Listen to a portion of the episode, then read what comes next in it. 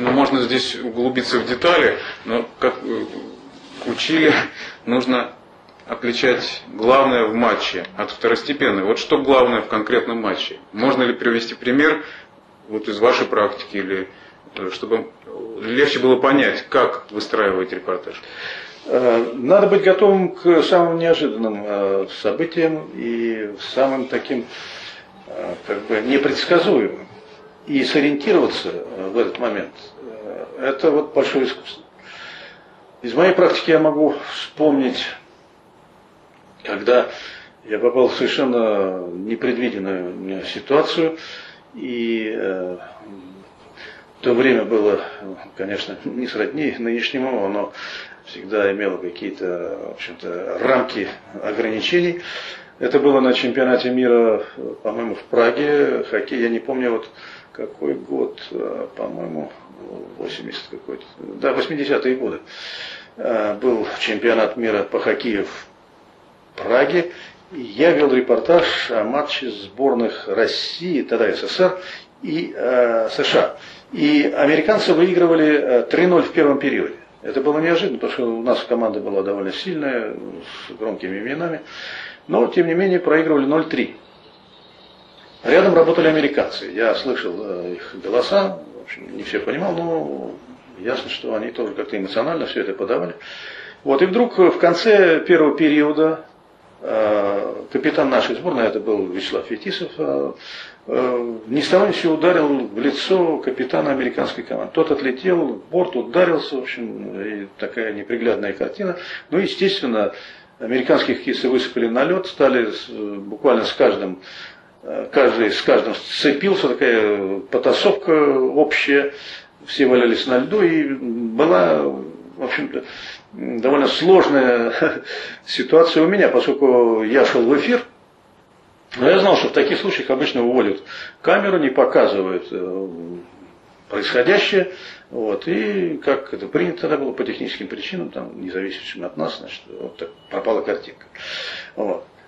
Ну, я продолжал что-то говорить, но знал, что картинка, конечно, сейчас наверное, отсутствует. Вот.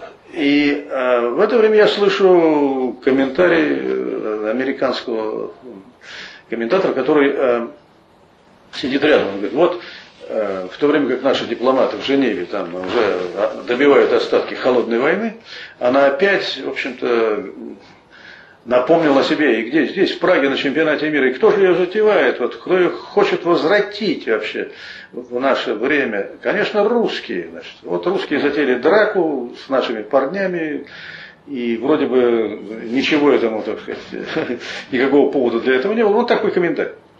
Вот. Ну, естественно, я, так сказать, продолжаю что-то говорить о другом, Хотя знаю, что меня в это время никто не слушает, может быть слушает, но не видит картинки.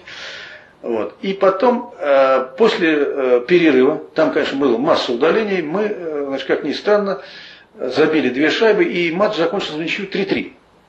Я довел этот репортаж и спустился в раздевалку, и подхожу к Фетисову и говорю, слушай, что, ты наделал? Я ударил капитана, вообще, что ты наделал?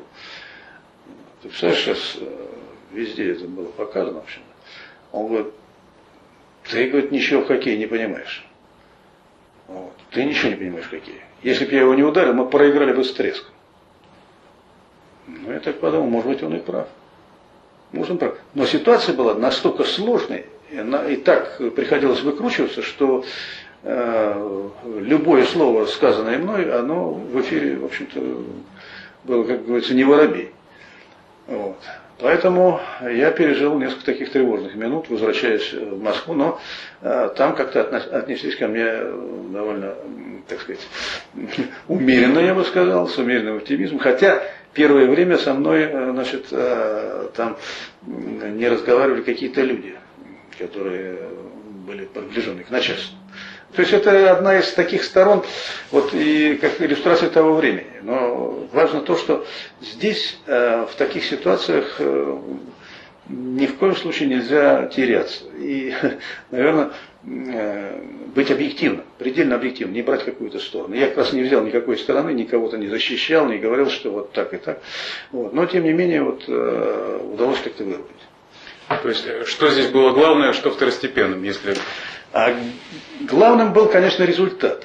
Это ясно.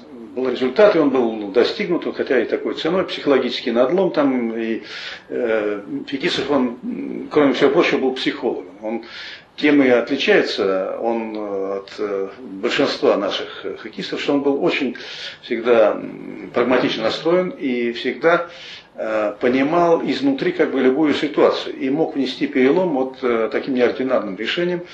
То есть вот в репортаже именно это вы и подчеркнули? Да, я это подчеркнул, что этот человек, он настолько многогранен, что он э, чувствует ситуацию, и он как раз, в общем-то, сыграл главную роль, в общем, был стержнем, стержнем, в общем, в этой ситуации, помимо всего прочего, он человек, который прекрасно понимал, что если он этого не сделает, то мы проиграем. Вот, наверное, этого не хватило, кстати, нашим хоккеистам э, в Ванкувере. Я думаю, что если был такой человек вот, э, с такой харизмой, как Фетисов, мы бы не проиграли.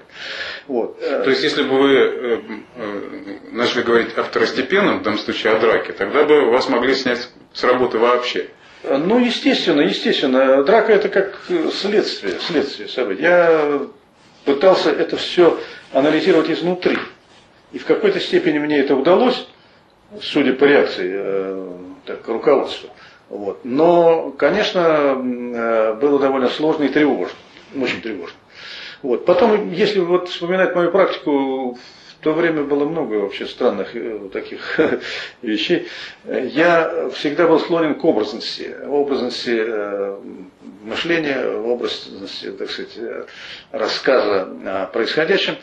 И э, помнится в Финляндии, когда наша команда, сборная хоккейная, э, выступала на этапах, э, по-моему, турнира известия, он был в разных странах, и я вот сопровождал ее значит, и в Швеции, и в Финляндии. И мы встречались, по-моему, со шведами, что-то такое. И тогда еще играл легендарный Харламов, там, Петров, Михайлов, такая тройка была у нас великолепная. И в матче со шведами он отличился, забросил, по-моему, две или три шайбы, не помню, хитрик. Вот. А это было как раз э, вот в период Рождества. И я так как-то образно сказал, что вот он играет э, как э, Дед Мороз, который как бы дарит подарки э, вот всем людям, детям, в общем, такие вот рождественские подарки своей игрой. Ну, так, такой вот образ у меня как-то возник, и я вот так вот прокомментировал как бы его игру, так в ходе, в контексте репортажа. Вот. Так когда я приехал, был просто скандал. Во-первых, меня вызвали к машине, говорят, вы что, не знаете, что у нас нет Рождества? Как вы могли вообще напомнить об этом? То есть, ну, глупости были такие, что просто смешно. Но, тем не менее, вот, э, я, зная даже об этой ситуации, я где-то не удержался и сказал, вот сравнил его с каким-то кудесником, который э, дарит подарки такие рождественские. Вот. Но это уже как, дело, как говорится, прошлого, однако сейчас это все возможно.